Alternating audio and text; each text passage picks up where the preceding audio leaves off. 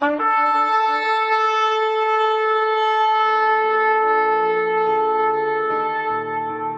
拜是本分，敬拜是机会，敬拜是恩典，敬拜是与神共享天伦。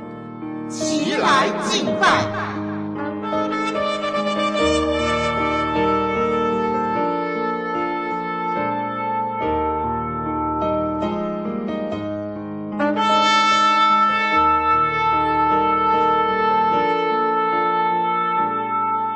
万国啊，你们都当赞美耶和华；万民啊，你们都当颂赞他，因为他向我们大施慈爱。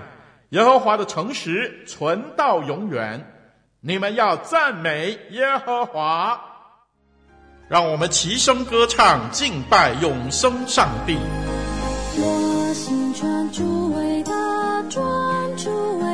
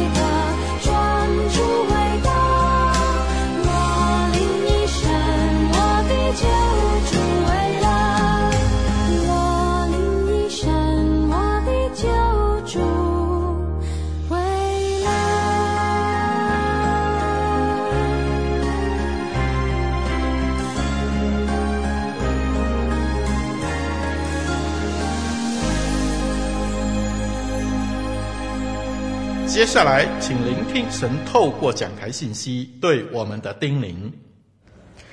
亲爱的弟兄姐妹平安，很开心再一次与大家空中相见。透过网络媒体，让我们拥有更多的资源去认识我们的上帝。我们一起来祷告吧。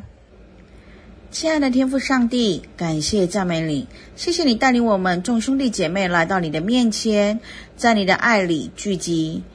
天父，我们祈求你的圣灵运行在我们中间，将感动与智慧赐给我们。你亲自教导我们来更多认识你、亲近你、爱你。求你与我们每个人同在，亲自带领我们。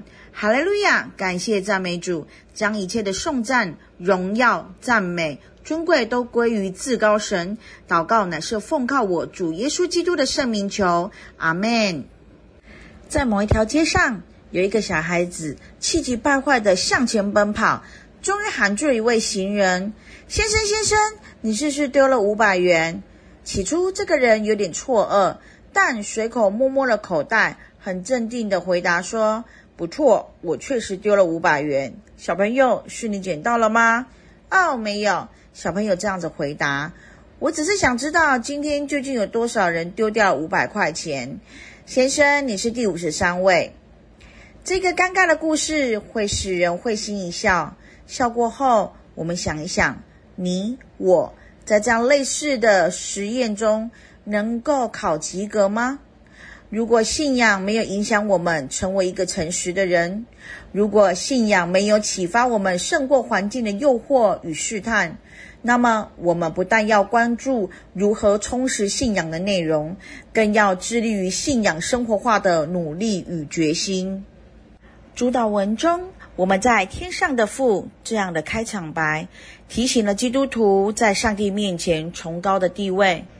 主耶稣不但教导基督徒明白自己是上帝的儿女，更在第一句“愿人都尊你的名为圣”的祷告文中，提示基督徒的人生最高目标和做儿女的本分。我们从三方面来思考“愿人都尊你的名为圣”这个祷告词。第一点，尊上帝的名为圣是什么意思呢？当我们说到上帝的名的时候，也会想到每一个人都有自己的名字。在我们东方人来说，名字不但是一种代号，有时候来描述一种环境中的处境或是期望。例如，名字中取家和，那个意思就是象征的家庭的和乐；而希伯来更是重视姓名的意思。圣经中的人物名字常代表那个人的性格，或者可以纪念的事迹，具有极深的意义。譬如，圣经记载上帝以尘土创造了第一个人亚当。亚当在希伯来的话语中是尘土的意思，也是人或者是人类的意思，也含有尘土的意思，因为众人从他而来。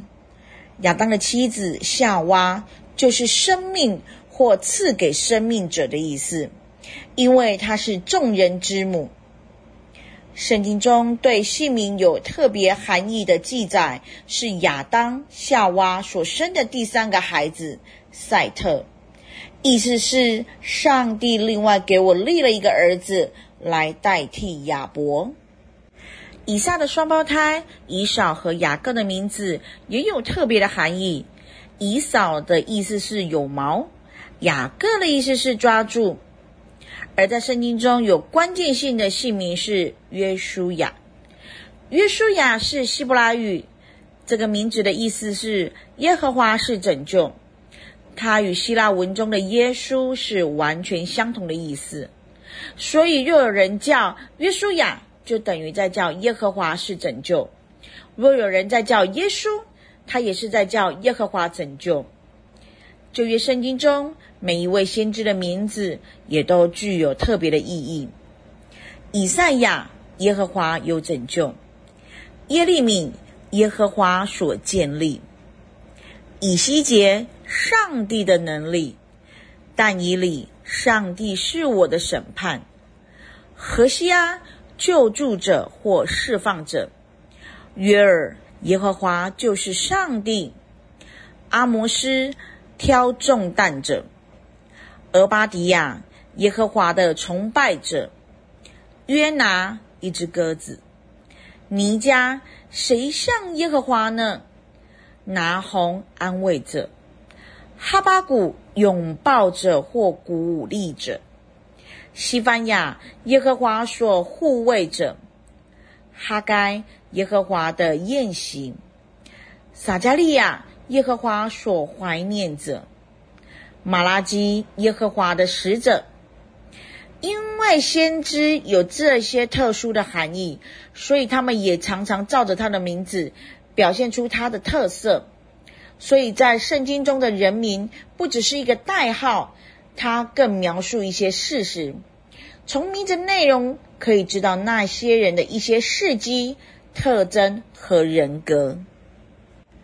希伯来人对上帝的名非常的敬畏，文士抄写圣经，每抄到上帝或耶和华时，必须洗干净笔再写，是因为上帝的名具有特别的意义。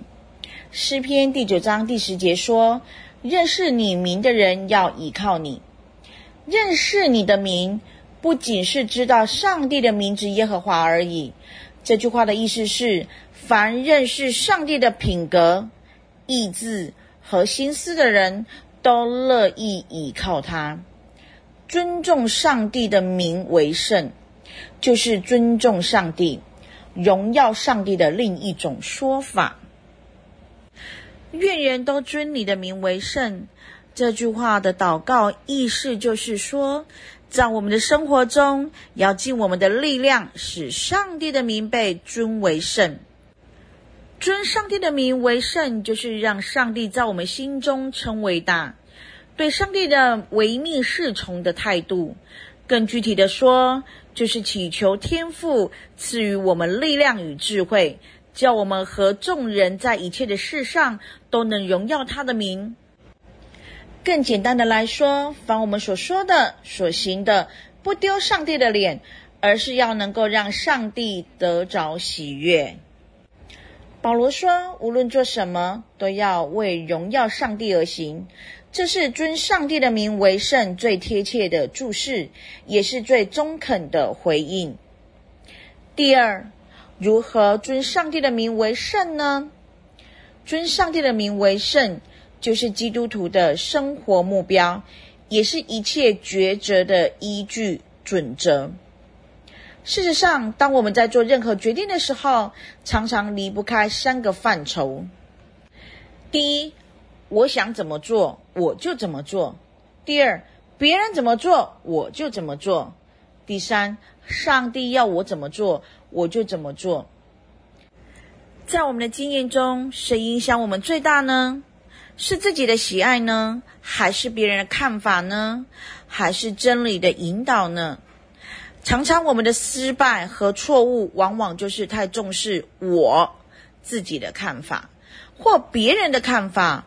而忽视上帝的看法。圣经上说：“尊重我的，我必看重他；藐视我的，他必轻视。”所以我们要凡事尊重上帝的想法与看法，这也是我们在判断、在抉择时所当持守的首要原则。一个尊上帝的名为圣的人，一个荣耀上帝的人，一定有好品性的人。简单的来说，就是用好的品性来表达我是尊重上帝的人。耶稣说：“叫他们看见你的好行为，便将荣耀归给我们在天上的父。”事实上，这句祈祷文是求上帝使我们能够成为圣洁的人，以致上帝的名在我们中间被尊为圣。有一天，教会的工友在整理牧师的办公室时，不小心将墨水打翻在牧师最喜爱的金边圣经。工友生怕牧师生气时的责骂，因此当牧师回家时，他立刻前来道歉。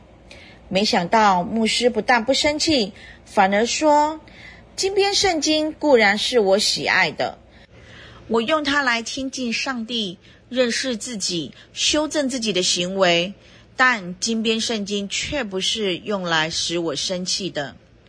同样的，结婚夫妻之间难免会有摩擦，但人们结婚却不是用来生气的。结交朋友难免会有意见不合，但人们交朋友也不是用来生气的。虽然我们知道人生不如意十之八九。但是人活着不是为了要生气的，我亲爱的弟兄姐妹们，让我们用不轻易发怒，并且肯宽恕人的好品性，来使上帝得着荣耀，也借此表达我们是尊重上帝的人。一个尊重上帝为圣的人，一定是敬虔礼拜的人。今天的基督徒对敬拜上帝。这件事情常与上帝所规定的有很大的差距。有很多的基督徒不将敬拜上帝看为首要和重要的事。聚会时，他的态度常常是随随便便；唱诗歌的时候也有气无力的。主日敬拜有空才来，自己的事情看得比敬拜上帝还要重要，以至于失去上帝在应许中的赐福。以赛亚书五十八章十三到十四节这么说：“你若在安息日转掉你的脚步，在我圣日不以操作为喜乐，称安息日为可喜的，称耶和华的圣日为可尊重的，而且尊敬这日，不办自己的私事，不随自己的私意，不说自己的私语，你就以。”耶和华为乐，耶和华要使你乘驾于地的高处，又以你主雅各的产业养育你。这是耶和华亲口说的。用敬虔的心参与敬拜、歌唱、祷告，并聆听上帝的信息，来表达我们是尊上帝的名为圣的人。一个尊重上帝为圣的人，是个常常会做自我反省的人。人性最大的弱点是提及别人的缺点，了若指掌，侃侃而谈。但对自己的缺点却全然不知，只认识别人却不认识自己，何等的遗憾！尊上帝的名为圣，这个祷告文提醒基督徒，在圣洁上帝的眼光中，我们未必比别人更好，我们都是蒙恩的罪人。当我们为自己的家庭、事业祷告，求能够更成功、更进步的时候，但是我们却没有为着自己更新。求神除去我们没有荣耀上帝的事来祷告，上帝怎么能够赐福给这种不肯荣耀他的名的基督徒呢？以前在亚历山大元帅的军队里面，有一位时常违法的士兵，名字也叫做亚历山大。这位元帅有一天把他招来，很沉痛的对他说：“你若不改变你的行为，就要改变你的名字。我不准你羞辱这个名字。”今天主基督看见你我这种基督徒的行为，会如何说话呢？但愿上帝的名不但不会因为我们的行为蒙羞，而是得着应得的荣耀。曾经看过这么一段话，这么的说：上帝不需要伟人，而是需要能够证明他是伟大的人。让我们用自己的好行为来见证上帝圣洁和伟大。第三，如何使人都尊上帝的名为圣呢？请特别注意这句话的祷告词，不是说求主帮助我们尊上帝的名为圣，而是说愿人都尊上帝的名为圣。也就是说，全世界的人类，人人都要尊上帝的名为圣。要如何做才能够让世人都尊上帝的名为圣呢？首要的方法就是我们要有正确的生活态度。如果能借着我们良好的品性和行为来荣耀上帝，也来表达我们确确实实尊上帝的名为圣，世人就会因此尊上帝的名为圣。就像是我们常常看到的广告模特儿，或是广告代言人。他们总是会去找符合形象并且有说服力的人来胜任这个主角，取得消费者的信任后，进而接触产品。换个角度来想，如果未信主的家人、亲朋好友能够因为你我的好行为而佩服我们、称赞我们，因为他们如此的尊重你跟我，也会尊重那赐给我们能力改变我们的上帝。总有一天，他们必然成为上帝家中的一个成员，使世人尊上帝的名为圣。第二个方法就是背负祷告的责任。上帝的大爱包括万人，他不愿一人沉沦，乃愿人人得救。我们要在祷告中贴近上帝的心意，为家人、朋友、为全世界的宣教工作祷告。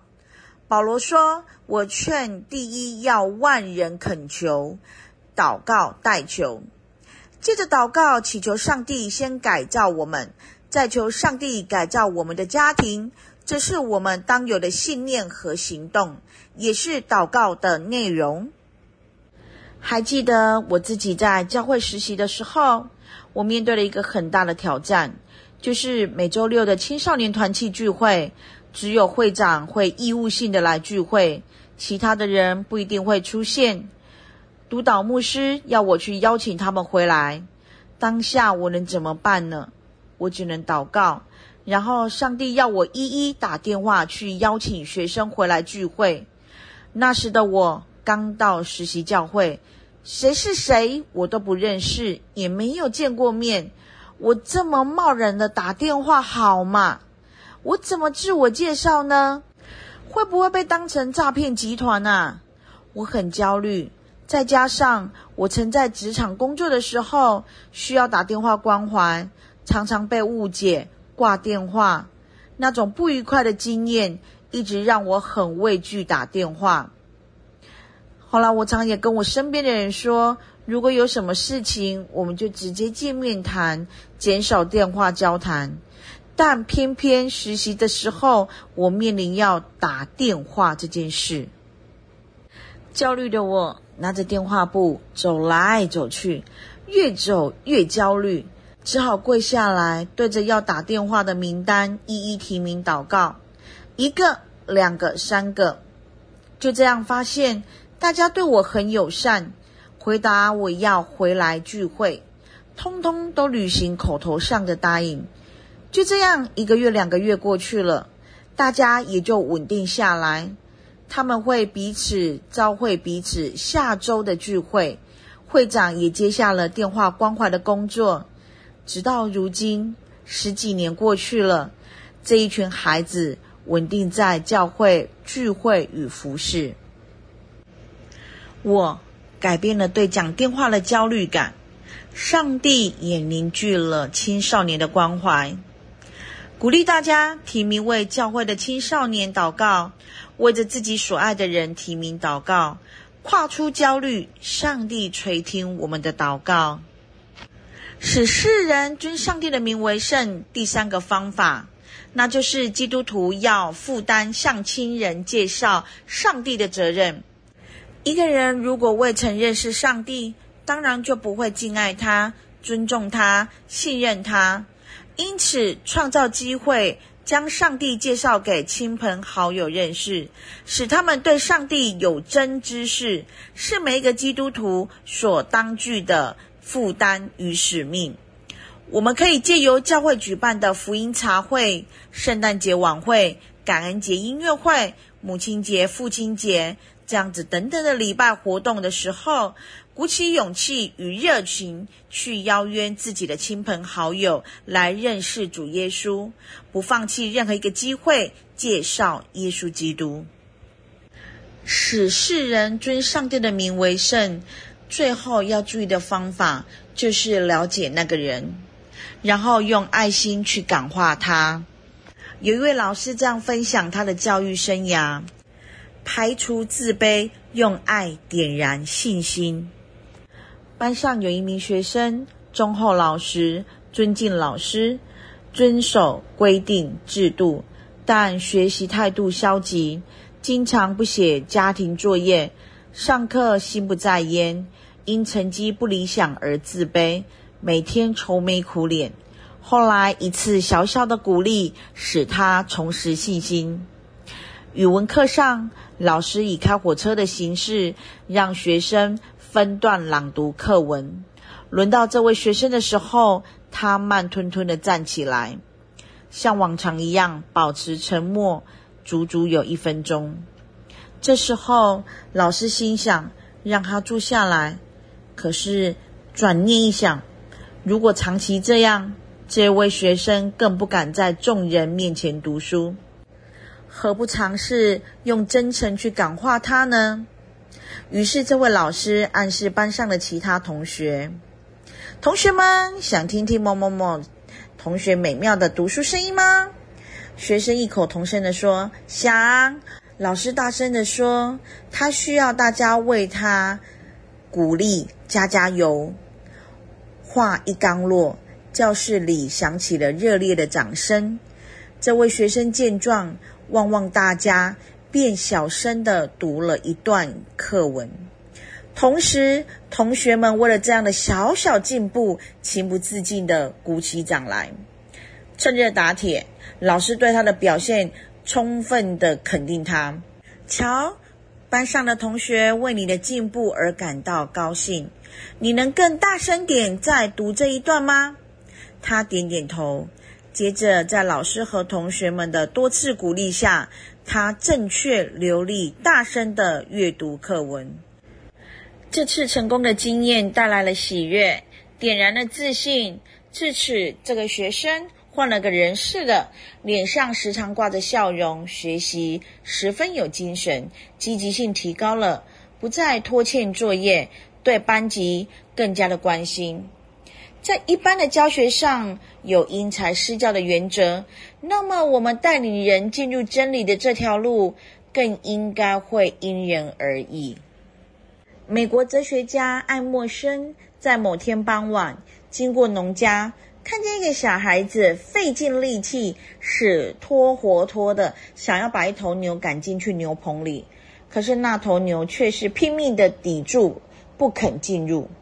爱默生走上去说：“孩子，我来帮你吧。”于是他拿了一些青草，在牛的嘴前，一面往里面走，很快的就把牛引进家里去了。如果我们了解别人的需要，来帮助他，就能获得他的合作，而顺利的引导他走向真理的大道。亲爱的弟兄姐妹，当我们祷告说“我们在天上的父，愿人都尊你的名为圣”时，要体会到自己崇高的地位，上帝的儿女，也发现生活的中心和目标，凡所说所行，都是要荣耀上帝。更不可以忘记自己的责任，引人归向上帝。我们不但要用心灵和诚实祷告说：“我们在天上的父，愿人都尊你的名为圣。”更当鼓励自己的生活与这个祷告词相称，求神给我们力量和智慧，活出他的话语。最后，我们一起来祷告：我们在天上的父，愿人都尊你的名为圣。求你预备我们每一位基督徒的心，使我们心田成为好土。圣经的真理像一个种子，要渐渐在我们心里长大。我们的双眼要被打开，我们渴望渴慕认识你的启示。当我们听见见证或圣经的话语的时候，这个启示要进入到我们心里面，不断地长大，而且要成长结实，有三十倍、六十倍、一百倍。主啊，我们要对福音有一颗柔软的心，听见诗歌见证福音的时候要感动，福音的真理要触摸我们的内心深处，使我们完全被主得着，并且活出荣耀主你圣名的生活，好叫人因着这样的看见来认识到主耶稣基督。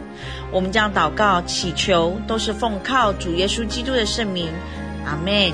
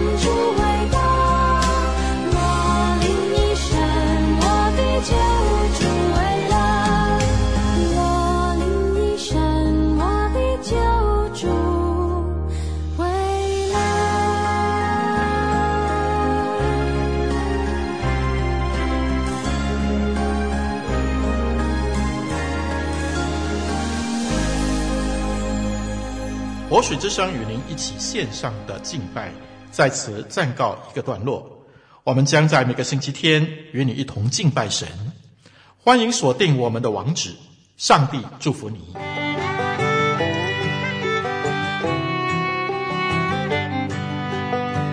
相约下个主日，齐来敬拜。